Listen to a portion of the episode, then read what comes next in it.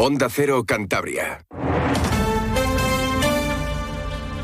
Cantabria en la Onda. Deportes con Fran Diez. Onda Cero.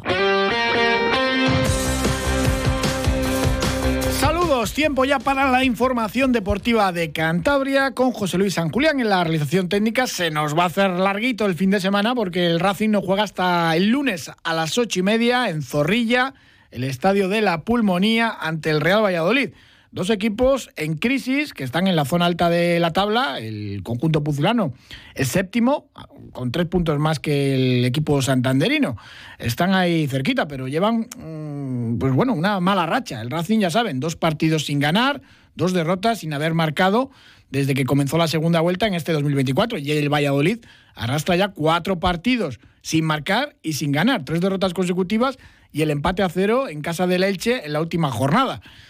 Evidentemente, pues los dos equipos están en una situación mm, difícil, mucho más el equipo vallisoletano, porque no olviden que es un recién descendido de primera división y que aspiraba a todo y está en un momento pues eh, delicado.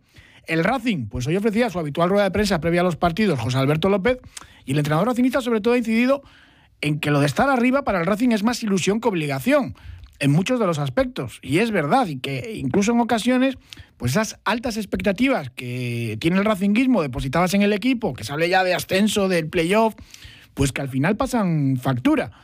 Yo no sé si en esto tiene razón o no. Quizás eh, haya sido este parón tan largo invernal que ha tenido el equipo el que pues eh, haya determinado un poco pues que no haya arrancado bien el, Racing. Lo de las expectativas, pues es verdad que, ha podido pasar factura también en la cabeza de los jugadores. Esta era la reflexión que nos dejaba José Alberto en la rueda de prensa de hoy. Como podemos estar todos, o sea, un poco dolido porque evidentemente que, tienes ilusión, pero creo que, que precisamente la ilusión que todos tenemos por intentar estar arriba, por intentar ganar cada partido, es lo que muchas veces nos, nos aleja de, de ganar, ¿no? porque es una presión añadida. Creo que el objetivo de este equipo es intentar estar lo más arriba posible, pero no desviarnos de, del objetivo real, que es pues alcanzar los 50 puntos lo más rápido posible. Por eso hablamos de la permanencia. Hablar de la permanencia, de, que nuestro objetivo es la permanencia, es no ser ambicioso. No, es que nuestro objetivo es ese. Otra cosa es que lo que queramos, el, primer objetivo es ese, que queramos conseguirlo lo más rápido posible. Pero luego las diferencias en la categoría pues son muy pequeñas y el Cartagena pues todos estábamos pensando eh, que a lo mejor era un partido sencillo, que jugábamos en nuestra casa, que, eh, que, era un equipo de abajo y que teníamos que ganarlo y teníamos la, obligación de, de, ganarlo, ¿no? Y estamos pensando o podíamos estar pensando más en el resultado final que en el cómo ganarlo. Y creo que es lo que tenemos que hacer, centrarnos en lo que tenemos que hacer y olvidarnos de, de los resultados. Al final los resultados son una consecuencia del trabajo cura de humildad eh, para el Racing en estos dos partidos, aunque en Ipurúa ante Leibar pues es normal también que el Racing pues pierda. Menos esperado, evidentemente, lo del Cartagena que llegaba penúltimo, pero era un partido también complicado. Lo mismo que la salida de la siguiente semana, ¿no? Visitar Lezama, Alcolista, La Morevieta, pues, eh, pues siempre ese arma de doble filo, ¿no? Con esa obligación de ganar.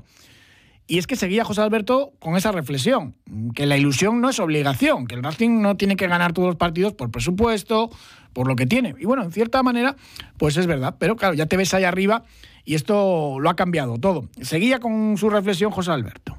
Eh, no equivocar, ¿no? No equivocar. El tener una ilusión que pueda ser estar arriba con tener una obligación, que es estar arriba. Creo que este equipo no se merece, bajo ningún concepto, la obligación de tener que estar arriba por presupuesto, por inversión, por, por, todo, por absolutamente todo. Creo que el equipo ha estado muy por encima de las expectativas que todos teníamos al inicio de temporada, absolutamente todos, incluido yo, y ese es nuestro objetivo, intentar eh, exigirle estar al nivel que hemos visto en la primera vuelta para, para estar ahí arriba o estar lo más cerca eh, posible de ganar cada partido, pero, pero sin tener la obligación bajo ningún concepto. Llamamiento a la calma total de, de José Alberto. Y es verdad, ¿eh? ojo que pues bueno, pues si pierdes en Zorrilla, pues evidentemente eh, entra dentro también de, lo que puede pasar en esta segunda división, donde cualquiera puede ganar a cualquiera. Y el Valladolid es verdad que no está en un buen momento, pero tiene jugadores de muchísimo talento. hay mucha tensión con Ronaldo, el presidente, si vende, no vende, eh, con el entrenador, que ojo, si gana el Racing allí, lo mismo se va a la calle, Paulo Pezzolano, el técnico uruguayo. Están pendientes del mercado de, invierno porque han salido varios jugadores, eh, llegan algunos, llevan dos fichajes, pero esperan tres más y se agota el, plazo del mercado de invierno hay mucha tensión alrededor. El Racing también va con bastantes bajas. Grenier se ha recuperado, se ha incorporado al grupo, pero no está para jugar 90 minutos. Quizás le podamos ver pues en convocatoria y con, pues bueno, disputando minutos, pero no está para todavía al mismo ritmo que sus compañeros. Mantilla con esa sobrecarga pues no termina de, recuperarse y parece que no entra ni, en convocatoria. La baja de Arana es fundamental en este equipo y los dos sancionados, Andrés Martín y Morante explicaba el técnico racinguista que bueno, que no, no ha mirado las bajas, que no se preocupa de las bajas tanto y que bueno, que ve que hay materia prima suficiente para ganar allí en Zorrilla. Pues estamos, estamos, estamos bien en cuanto a en cuanto a número, ¿no? Creo que tenemos recursos para afrontar el partido con, con garantías, sabiendo que vamos a un partido, eh, un campo muy difícil como es Zorrilla, contra un rival eh, como el Valladolid, que es un recién descendido y, que hace pues no demasiado tiempo eh, perdimos aquí precisamente contra, contra ellos en, un partido donde, donde demostraron tener muchísima pegada y es un equipo de, de muchísima nivel individual, de los equipos que no tienen que estar bien eh, a nivel colectivo y, te pueden ganar por un, por un acierto de, desequilibrio de talento de cualquier jugador de los que, de los que tienen. ¿no? Entonces nosotros precisamente tenemos que ir buscando eso, ¿no? que nuestros jugadores estén al mejor nivel y que, y que a nivel colectivo pues seamos un equipo mucho más sólido, mucho más fiable, mucho más competitivo y ahí es donde, donde tenemos que ir recuperándonos. Evidentemente, con la baja de Juan Carana, sin el delantero canario, pues Rocco Baturina en principio va a ser titular, aunque José Alberto mantenía un poco esa incertidumbre y hablaba también de Cain, que era el delantero que estaba jugando cuando no estaba Arana. Rocco Baturina sabemos que le cuesta jugar partidos completos allí en Portugal. Es verdad que venía jugando, que tiene minutos, tiene ritmo, pero completos, completos solamente había jugado uno con el Gil Vicente, pero en principio parece que será el croata el titular, lo que aguante lo que le dé la gasolina y luego caen pues en la segunda parte que tenga esos eh, minutos. Esto es lo que explicaba José Alberto. Viene de jugar, viene de jugar. Entonces, claro que, es una opción, igual que, Seca, que, eh, ha, sido, una opción durante, durante toda la primera vuelta y ahora pues los dos compiten por un puesto para, para este partido pero Rocco viene con ritmo, lo veis entrenar, está bien. El otro día ha jugado la segunda parte y, ha estado pues bien y, ahora pues nos toca decidir. En principio yo creo que va a ser Rocco Baturina titular, lo que le aguanten las fuerzas. Sobre la defensa, que es lo que más preocupa quizás ahora. El Racing es verdad que no ha marcado en este 2024, pero algo genera siempre, porque tiene mucho talento arriba. El problema son los errores defensivos. Yo le preguntaba a José Alberto en la rueda de prensa posterior al partido ante el Cartagena errores eh, graves, ¿no? En defensa muchas veces. Y decía que, hombre, que los jugadores son humanos, que todos podemos cometer un, fallo, ¿no? Pero eh, eso está lastrando también al equipo. Y hoy hablaba de una mejoría colectiva en defensa, pero que claro, que esos errores individuales, pues que hay que solucionarlos y ponerlos remedio. Hemos mejorado en los dos últimos partidos, en, lo que se refiere al, trabajo del, conjunto de, los 11, porque los rivales nos han tirado menos, eh, nos han sacado menos corners, han llegado menos a zona de finalización que en partidos anteriores, pero estamos cometiendo muchos errores a nivel individual. Muchos errores, entonces ahí es donde tenemos que, prestar atención. Eh, y no solamente eh, errores de, la línea defensiva. el primer gol del otro día viene en una acción de, de, Mar Martínez que, que pega eh, arriba y eh, ganamos la primera acción, perdemos la segunda y a partir de ahí nos desajustamos y ya eh, defendemos mal la situación entera, ¿no? Pero eh, tenemos que, que, mejorar, tenemos que mejorar el, rendimiento individual, ser mucho más contundentes, ser mucho más efectivos. Al final, eh, las situaciones hay que resolverlas. Yo siempre digo, es igual que un portero, ¿no? Cuando le tiran a puerta, no tiene que hacer la mejor parada, tiene que resolver la situación y, si, y hacer lo que toque. Y a veces, pues una parada fea te soluciona la, la papeleta. Pues en el aspecto defensivo es lo mismo, ¿no? Los jugadores tienen que resolver las situaciones muchas veces, con, un buen despeje, con contundente, con una buena basculación, y ahí es donde, donde tenemos que, mejorar, el ser más resolutivos.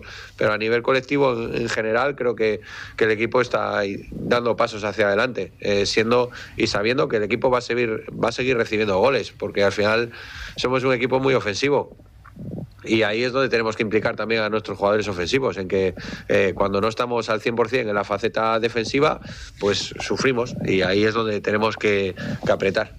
Pues va a haber que apretar porque el Valladolid si algo tiene es ese talento ofensivo, a veces sin estar bien, sobre todo por las bandas, donde pues bueno, hay jugadores que te pueden resolver el encuentro y, son determinantes. Lo vimos con Kennedy, el brasileño Robert Kennedy, que había jugado incluso la Premier League inglesa 55 partidos con, tres equipos.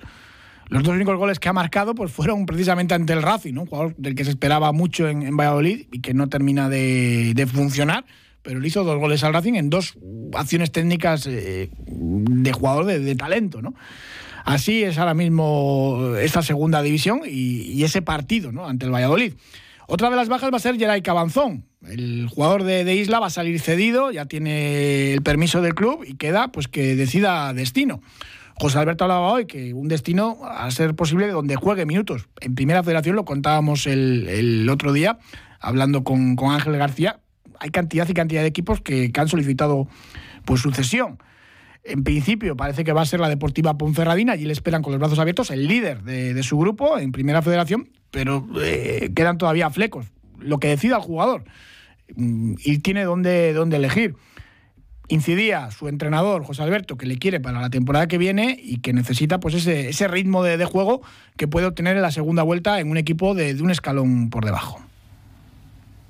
Y en cuanto a Yeray, pues Yoray ha, solicitado al, club pues, pues salir, salir cedido y, pues en mi caso, bueno, pues yo lo veo bien. Creo que, tiene que jugar, es un chaval muy joven, eh, lo he hablado con él precisamente ahora, es, es, un chaval joven que tiene que buscar minutos y que tiene que venir aquí en verano pues con 15 partidos en, el equipo donde vaya, es lo que tiene que buscar, no ir a un equipo que piense que, que, va a subir o que piense que no, lo que tiene que hacer es en verano va a volver a estar aquí. Yo lo que quiero es que Geray venga con 15 partidos jugados de aquí al final, si no, vale más que se quede, lo tenemos controlado, el día a día es bueno, eh, va a jugar pues lo que se vaya ganando y, si se quiere ir es para irse a un sitio donde, donde participe, donde juegue y donde en verano pues venga con, con, lo que no le hemos podido dar, que, es minutos en esta primera vuelta y, y con ritmo competitivo para ser uno de los cuatro extremos de la plantilla.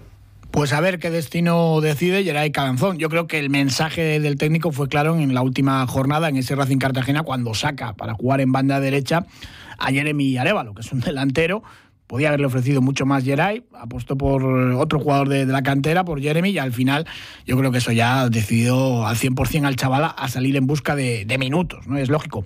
Que salgan otros jugadores, lo necesita el Racing para subir el tope salarial, para traer jugadores, pero es muy, muy complicado que a Jorge Pombo pues, le paguen el 50% de la ficha en Primera Federación o que él quiera bajar un peldaño. En el caso de Geray, pues es todo lo contrario. El jugador sí que quiere jugar. Lo mismo que Lago Junior. No quieren salir y para que salgan, si el Racing tiene que abonar el 100% de la ficha, pues para eso casi casi es mejor que se queden. Pero bueno, todas estas cosas se deciden en el último momento del mercado, en esta última semana, y veremos a ver si hay movimientos o no. Y si el Racing puede colocar a alguno de los jugadores que menos minutos han jugado. Caso parecido sería el de Juan, ¿no? el central de comillas, que no ha tenido ni un solo minuto. Sería bueno para él salir veremos a ver si, se consigue un destino para él o si se tiene que, quedar. En todo caso, escuchamos a Miquel Martija decir que él está contento porque son jugadores que no generan problemas en el vestuario pese a no jugar habitualmente. Veremos a ver en qué queda todo eso. Más fútbol. En segunda federación, los tres partidos de los equipos cántabros son el domingo, este domingo. El Cayón juega a las 12 en el Fernando Astoviza ante el Coruso. El Rayo visita al Racing Villalbés a las 4 de la tarde. Ojo que aquí el problema más que el rival es el campo embarrado. Lo explicaba el entrenador del filial del Racing, Ezequiel Loza. Bueno, va a ser un partido complicado por la, condicionante del campo, ¿no? A ver cómo está. Es un campo de hierba natural muy grande donde se podría jugar muy bien, pero que en las últimas fechas con el agua estaba con mucho barro, ¿no? Eh, a partir de ahí el Villalbés es un equipo muy sólido, muy físico, eh, con varios jugadores que superan el, 1.90, que, que, manejan muy bien el juego directo, el, el, juego aéreo y bueno, pues tendremos que adaptarnos a esa situación, ¿no? Intentar adaptarnos defensivamente a esa situación, defender bien ese juego directo, defender bien las estrategias y a partir de ahí intentar jugar, intentar desarrollar nuestro juego y, conseguir generar ocasiones, ¿no? Creo que, va a ser un partido complicado, pero que estamos preparados para afrontarlo. Y, y la gimnástica de Torrelavega recibe al Real Avilés en el Malecón a las 5 de la tarde del domingo debut de Edu Se, espera que debute el, jugador cántabro ya con su nuevo club, después de varios años ya en la India, y a ver si la gimnástica consigue enlazar otro triunfo de manera consecutiva y consigue también pues, salir del pozo, ¿no? porque está en puesto de descenso a tercera división. Un alto, nos damos una vuelta por Camargo, donde también tienen mucho deporte, además de cosas que ofrecer a nivel turístico, y seguimos hablando del deporte de, de Cantabria, de balonmano, de motor, de voleibol. Del 1 al 5 de mayo en Camargo, fiesta homenaje a Pedro Velarde. Batallas, la vida cotidiana en un campamento napoleónico, mercado goyesco, teatro, música, danza y animaciones en homenaje al héroe del 2 de mayo. Ven a Camargo y vive la historia que llevas dentro. Ayuntamiento de Camargo y Consejería de Turismo del Gobierno de Cantabria. Tenemos hoy viernes el primer partido de la segunda edición del torneo invernal de balonmano Torrelavega. A las 8 de la tarde el Batco recibe al Villar de francés, allí en el Vicente Trueba, en un torneo yo creo que, tiene mucho nivel, con el Aguasantas eh, portugués también de la primera división, el conjunto galo es de la, segunda francesa, pero que tienen ahí un nivel eh, excepcional, y el Vidasoa Irún donde entrena Jacobo Cuétara, que va a ser entrenador del Vasco la próxima temporada y que es el subcampeón de, la Liga Española. Yo creo que un torneo realmente atractivo gratuito para los socios del Batco, 10 euros para los adultos que no sean socios, la mitad 5 para la entrada juvenil. Escuchamos a Alfredo Abarca, que es uno de los directivos del Batco, hablar de cómo se quiere potenciar este torneo invernal que cumple su segunda edición. Desde, el club hemos asumido el reto de año a año mejorarlo y que sea un torneo referente a nivel nacional. Hemos estado y, seguimos trabajando en ese sentido. Eh, hemos hecho un gran esfuerzo para atraer eh, los mejores equipos posibles y creo que lo hemos conseguido con creces. viene Vidasoa Irún, que se presenta por sí solo, es el segundo clasificado de la Liga Plenitude. viene el Aguasantas, que es uno de los mejores equipos portugueses, y tenemos también un, equipo, un gran equipo francés, el Villers. Pues un buen torneo de, balonmano después del partido de hoy a las 8 del Batco ante el equipo francés. Eh, mañana sábado tenemos a las 5 el duelo entre los franceses y el Vidasoa Airú. Y justo a continuación, a eso de las 7 y cuarto, pues cierran su participación los naranjas enfrentándose al Aguasantas portugués. En el Batco la gran noticia ha sido la renovación de su portero Carlos Calle, que estaba pues bueno, muy ilusionado por quedarse aquí en Cantabria. Bueno, muy contento, eh, muy agradecido por la confianza tanto al club como al nuevo cuerpo técnico. Eh, y nada, súper feliz de seguir un año en Torrelavega, que la verdad que todo el mundo aquí me hace sentir como en casa y no podría, no podría estar mejor en otro sitio. Bueno, sí que es verdad que va a haber un cambio de ciclo bastante notable, pero el hecho de que el club haya apostado por Jacobo y su equipo técnico yo creo que a los jugadores nos demuestra que va a seguir siendo un proyecto ambicioso y que va, vamos a seguir dando que hablar. Entonces, bueno, sí que esto es bastante estimulante y motivante. Y el Sinfín juega hoy su único amistoso en esta pretemporada invernal, 8 de la tarde en el pabellón exterior de la Albericia, entrada gratuita para todos. Y bueno, sobre todo el atractivo de ver a Luciano Costa Silva, el nuevo fichaje del Sinfín, un lateral brasileño muy joven y de casi dos metros, que bueno, puede ser una ayuda importante de cara a conseguir el milagro de, la permanencia para el conjunto santandrino. Mañana, en ese mismo escenario del pabellón exterior de la Albericia, juega el Atlántico Pereda, el último partido de la segunda vuelta de la división oro femenina ante La Rioja, que es el segundo clasificado. Ayer hablábamos precisamente con el entrenador del Pereda, que está en una situación ahí complicada. Está último, pero está todo también realmente igualado y mm, con enfrentamientos entre equipos de la zona de abajo, pues bueno, se puede conseguir ese objetivo de la permanencia a lo largo de la segunda vuelta. Ahora lo que vamos a hacer es hablar de motor.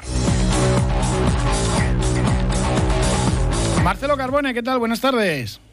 Muy buenas tardes, Fran. Ya están rodando los coches del Mundial de Rallys en una prueba mítica como Monte Carlo y bueno, no tenemos allí al cántabro Dani Sordo, pero sí que es un inicio del Mundial pues realmente apasionante. Tenemos otro español haciéndolo muy bien. Sí, sí, Pepe López está haciendo un rally fantástico. Ya hubo dos tramos ayer por la noche. Eh, la situación en general eh, es de tramos secos, eh, sin nieve, pero esto en Monte Carlo, aunque a alguien le puede parecer que puede ser una buena noticia, no, no, en absoluto lo es, porque al hacer tramos secos, los tramos son muchísimo más rápidos y el gran peligro está en la cantidad de trampas que tiene el rally, porque cualquier curva te encuentras una placa de hielo no de un metro ni de dos, sino a veces de 40, 50 metros, lo que le llaman el Biergras, el hielo negro, los franceses, y si no tienes un buen ubrer, los que pasan por delante varias horas, que te haga apuntar muy, muy bien dónde están las trampas, pues puedes tener muchas dificultades. En cualquier caso, el rally está siendo eh, interesante. Eh, sorprendentemente, ya las diferencias entre los tres primeros son muy grandes. Eh, después de cinco tramos, dentro de unos minutos, apenas cinco minutos, empieza el sexto tramo del rally. El líder es Elfin Evans, uno de los candidatos a luchar por el título, y le lleva en este momento 10 segundos, 7 décimas a Sebastián eh, Ogier, que corre no solo en casa, porque corre en Francia, es que los tramos están en la zona de Gap, que es donde él nació. El tercer clasificado es otro de los candidatos al título, Thierry Neuville, que ya está a 24 segundos de, Evans, una distancia grande, pero que con un trompo o una pequeña salida en Monte Carlo, pues esos segundos desaparecen. Y para encontrar al tercer clasificado, que sería junto con Evans y Neuville el candidato a luchar por el título, teniendo en cuenta que el actual campeón, eh, Harry Robampera, eh, no va, no va a correr eh, el, el campeonato entero, ni muchísimo menos, va a correr algunas pruebas aisladas. El cuarto es Hot Tanak, que ya está a más de un minuto de Elfin Evans. Ya por detrás vienen Adrián Formás, eh, Mikkelsen, piloto compañero de Dani Soto, y Gregoire Muster. El octavo clasificado, y esta es la sorpresa agradable, es Pepe López, y digo que es una gran sorpresa porque corre con un World Rally Car 2, es decir, los coches, por ejemplo, los R5 típicos que vemos en el Campeonato de España, y está dominando a pilotos eh, muy, muy difíciles como, como el eh, ruso Nikolai Griasim, el local Johan Russell, incluso va más de medio minuto por delante de Oliver Solver, por lo tanto está haciendo un rally fantástico y para encontrar al segundo español, a Jan Solans, que va mucho más tranquilo porque estrena coche, él va con un Toyota de los nuevos, los nuevos R de World Rally Cardozo de Toyota, para encontrarlo está mucho más de un minuto de Pepe López, por lo tanto el rally está siendo muy interesante. Hmm, Ogier que quiere batir ahí en casa pues un, récord, ¿no? De, ser un piloto ya, pues eh, nadie más si consigue ganar ha conseguido tantas eh, victorias allí en el Rally de Monte Carlo. Sí, ya ganó nueve veces, lo que pasa que de cara al Mundial de Rally solamente le computan ocho, porque una de las veces que lo ganó fue corriendo eh, en el IRC, lo que era aquel mm. especie de campeonato europeo que organizaba Eurosport. En realidad ganó nueve veces, pero dentro del Mundial ocho. Bueno, va a luchar por ganar el rally, evidentemente. Él tiene una ventaja respecto a Evans, que Evans tiene que amarrar los puntos porque Evans sí va a competir por ser campeón del mundo, de tal manera que Ogier corre sin esa presión. La única teórica presión que puede tener Ogier sería que el equipo, dado que ahora van primero y segundo, le dijera, eh, nos interesa más primero y segundo que el que rompa uno de los dos por el camino, pero no creo que haya ningún jefe de equipo, aún siendo un piloto mundialista como Yarimari Latvala, el que dirige Toyota, que le pueda decir a Ogier que levante el pie. Por lo tanto, la pelea está ahora mismo entre Evans, Ogier y Neuville y evidentemente el correr sin presión, Neuville también la tiene, obviamente, porque también lucha por el campeonato del mundo. A Neuville le vienen mejor 18 puntos que un cero por intentar ganar, por lo tanto, Ogier ahora mismo a 10 segundos de Evans, yo creo que es el favorito número uno a ganar este rally, al que todavía le quedan varios tramos hoy y por supuesto la etapa del sábado y el domingo. La siguiente cita mundialista es en Suecia el 15 de febrero, allí tampoco tendremos a Dani Sordo. No, no, para Dani habrá que esperar. Evidentemente es seguro que va a estar en el rally de Portugal, eh, porque era uno de los acuerdos que él tenía y a partir de ahí pues tendrá un programa de tres, cuatro rallies. Eh, por lo tanto, tendremos que tener paciencia para ver a Dani Sordo. Muchísimas gracias, Marcelo Carbone. Un abrazo. Igualmente, buen fin de semana. Un abrazo.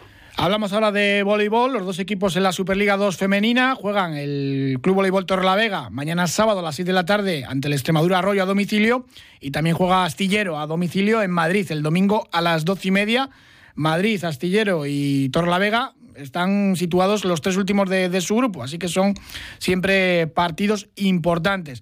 Todo lo contrario que el voleibol textil, que lidera su grupo en la Superliga 2 masculina y además parece que, en fin, que, va a ganar la, fase regular de calle, aunque esto luego es deporte y hay que ir partido a partido. Saludamos al entrenador del Bolí Estilo, a Daniel Gallardo. ¿Qué tal? Buenas tardes. Hola, buenas tardes. Estáis imparables, lo demostrasteis en la Copa Príncipe y en Liga, eh, en el retorno, otro 3 eh, 0. Sí, la verdad que, bueno, después de una copa dura, de tener que recuperar alguno que otro jugador que quedábamos bastante tocados, que todavía tenemos consecuencias de esa copa, pero bueno, vamos regulando el trabajo y bueno, por suerte les van respondiendo bien los chicos. ¿Ya se ha pasado la euforia de la copa o todavía queda algo? No, ya somos conscientes de que eso ya pasó y ahora ponernos con la vista en, llegar fuertes otra vez al, a, final de esta segunda ronda para poder aspirar a jugar la fase de ascenso y bueno, y poder estar en condiciones de, pelear por el título. En Cabezón eh, sois muy fuertes, invictos, las salidas ya cuestan más, eh, jugáis este domingo a las 12 ante el Jovellanos Gijón allí en Tierras Asturianas. Sí, vamos el domingo para allá y como tú dices, bueno, hemos tenido la suerte de estos últimos partidos hacerlo todo en casa, donde todo el apoyo del público pues se siente y se agradece mucho y bueno, ahora toca jugar fuera, cambiar un poco el chip e intentar hacerlo de igual manera, aunque no tengamos el mismo apoyo, pero sabemos que, que podemos ganar y es a lo que vamos. ¿Cómo se presenta este partido ahí ante los gijoneses? Y como todos, para mí complicado. Para mí todos los partidos son complicados antes de jugarlos. ¿no? Ya en la cancha, si nosotros lo hacemos bien, pues puede que se nos simplifiquen las cosas, pero para eso tenemos que estar muy muy atentos, mucha intensidad desde el principio y sobre todo jugar bien eh, de la manera que lo estamos haciendo en el entrenamiento, que tenemos un nivel bastante bueno. Y bueno, quiero que repitamos eso el domingo. Es verdad que tenéis esa velocidad de crucero, liderando el grupo pues con cierta comodidad, con solvencia pero esto, esto hay que mantenerlo también, pensando en los playoffs, pero mantener el, el buen nivel. Sí, sí, eso a veces quizás es lo más difícil, ¿no? Mantenerse, como se dice siempre, por ahí llegar es bueno, mantenerse eh, por ahí es más complicado. Es lo que intentamos nosotros semana a semana, ir regulando el trabajo, si bien trabajamos intensivo, pero hemos tenido algunos problemitas también físicos, entonces bueno, hay que ir regulando con eso, pero por suerte los chicos están todos más o menos en condiciones de jugar y cuando no es uno es otro estamos bien y esto es lo que pretendemos, que el equipo entero esté pendiente, que puedan todos jugar y que mantener nuestro nivel de juego y de entrenamiento semana a semana. Además con la Copa también al último fichaje que realizasteis, pues bueno, sirvió para, eh, adaptarle de, de una manera muy muy rápida, ¿no? Sí, sí, la verdad que Luis eh, se ha adaptado muy pronto, está trabajando muy fuerte, tiene muchas ganas, si bien él venía con, con otro ritmo de competencia, pero se adaptó rápido y ahora está para jugar tranquilamente, no hay problema. Los chicos que se han incorporado al último lo han hecho muy bien, trabajan con mucho, con mucho esfuerzo, están haciendo mucho esfuerzo y bueno, se está notando en el rendimiento. Todavía queda mucho para los playoffs de, ascenso, pero, pero bueno, eh, hay que, hay que aguantar ahí los, los caballos, ¿no? Sí, sí, como tú dices, falta mucho, vamos a ir, como se dice, partido a partido y tratando de mejorar cositas para llegar al final sabiendo que ya una vez habiendo puesto este este este este escalón tan alto en, el, en la Copa del Príncipe, pues ah, vamos a intentar llegar a superarlo al final y para eso hay que trabajar un poquito más duro, mejorar cositas, que es lo que intentamos de a poco ir haciendo. Bueno, pues a disfrutar de, los éxitos eh, pasados y ojalá que también de, los futuros con ese ascenso a, la Superliga. Daniel Gallardo, entrenador del Bolitestil, muchísimas gracias. Un abrazo muy fuerte. Gracias a ustedes, un abrazo. Pues el Bolitestil, ya saben, el domingo que juega en Gijón. Tenemos también que recordarles, lo hemos hecho también a lo largo de, de, esta semana, ese partido de baloncesto mañana sábado a las seis y media aprovechando también el parón del equipo del básquet Eloy Villanueva eh, por la Copa Princesa, es un partido en favor de AMUCAN, la asociación que lucha contra el cáncer de mama aquí en Cantabria. y que les va a enfrentar al, al Covadonga Gijón, precisamente también. Sábado a las seis y media en el Palacio de los Deportes de, de Santander. Eh, un, encuentro que va a servir para celebrar el decimoquinto aniversario del club, del básquet de Villanueva, pero también para recaudar fondos para esta asociación y la lucha contra el cáncer de mama, así que es importante también apoyarles en la medida de lo posible. Muchísimas gracias por habernos acompañado. Muy buen fin de semana para todos, gracias.